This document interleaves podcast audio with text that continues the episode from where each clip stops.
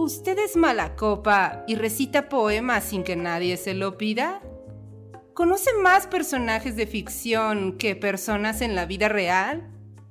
¿Ha notado que no puede debatir con alguien más que no sea usted mismo? Entonces, escúchenos. Entrevistas, tertulia, lúpulo y mucho más en Mundo Lupular. Aviso. Las opiniones, argumentos y tonterías vertidas en este podcast no son la verdad absoluta y pueden estar influenciadas por el alcohol. Si tienes una opinión diferente, publica un podcast. ¿Qué tal, colectivo inconsciente de Mundo Lupular? ¿Cómo se encuentran el día de hoy? Yo soy El Cachuchas y tengo tres preguntas para ustedes que espero los depriman mucho. Échalas. Pregunta número uno. ¿Alguna vez han viajado en el metro de Francia? No.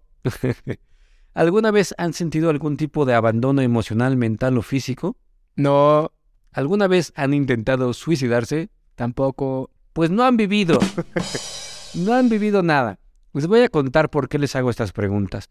El día de hoy les voy a platicar sobre un libro intitulado Joyita del escritor francés Mondiano Patrick. ¿Quién? Patrick Mondiano o Mondiano Patrick, según lo busquen en una biblioteca o en internet. Es un autor eh, galardonado con el premio Goncourt y también con el premio Nobel. Eh, y la obra Joyita se escribió en 2017, ya no está nueva. Y trata sobre el abandono, la nostalgia y la miseria que solamente un francés podría hacernos sentir. Para aquellos que han leído a Los Miserables, por ejemplo, aquellos que han visto Remy, la caricatura, eh, pues entenderán un poquito de qué les hablo.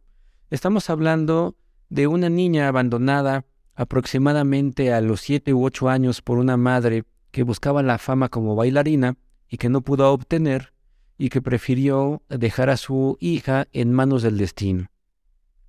Más o menos de eso trata la novela Joyita, y también de un suicidio. Esta niña cuando crece y tiene aproximadamente 21 años, eh, comete un acto de suicidio, es rescatada por una enfermera de París a la cual le cuenta toda su triste historia. Básicamente se trata de esto la novela de Joyita. Pero antes de continuar, me gustaría saber otras cosas sobre ustedes. ¿Alguna vez han eh, tenido algún tipo de, de encuentro con otras personas que les pareciera que están viviendo la misma vida que ustedes vivieron alguna vez?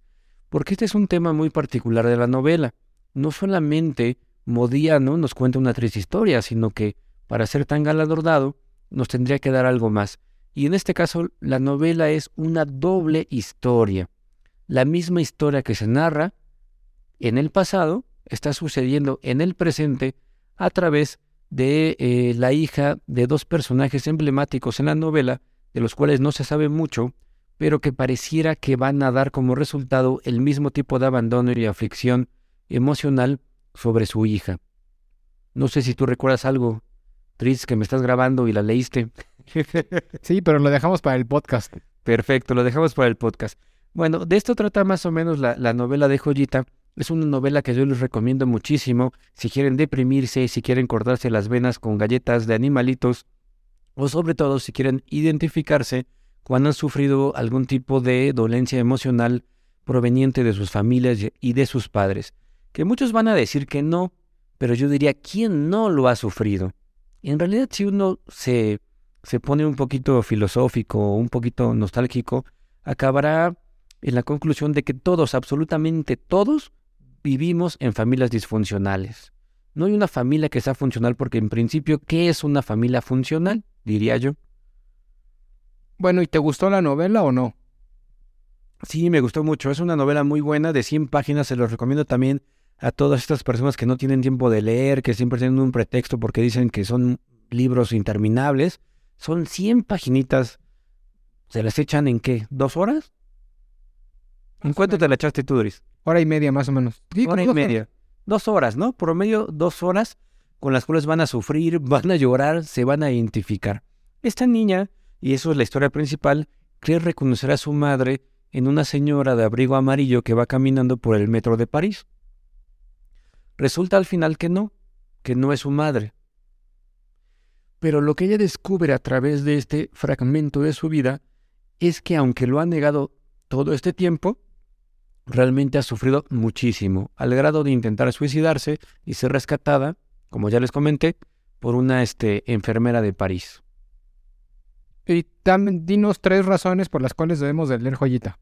Porque es corta, porque es buena y porque si ustedes no han sufrido nada de lo que les dije, lo podrán sufrir a través de la literatura, que creo, es, creo que es una parte mágica de escribir y sobre todo leer, que es poder sufrir, vivir en carne semiviva las vivencias de personajes que si bien tienen vidas que nosotros jamás imaginaríamos o que jamás nos van a tocar eh, llevar a cabo, podemos entenderlas de alguna manera. Nada humano me es ajeno, decía alguien importante, cuyo nombre no recuerdo. Bueno, pero para concluir les invito a escuchar el podcast donde debatiremos y platicaremos sobre este libro intitulado Joyita de Patrick Mondiano y también les invito a que se tomen un buen lúpulo y nos sigan en nuestras redes sociales que son arroba mundo lupular en Facebook, Twitter, Instagram. ¿Dónde más estamos, Dries? TikTok, pero como arroba mundo-lupular. Exacto, háganle caso a Dries.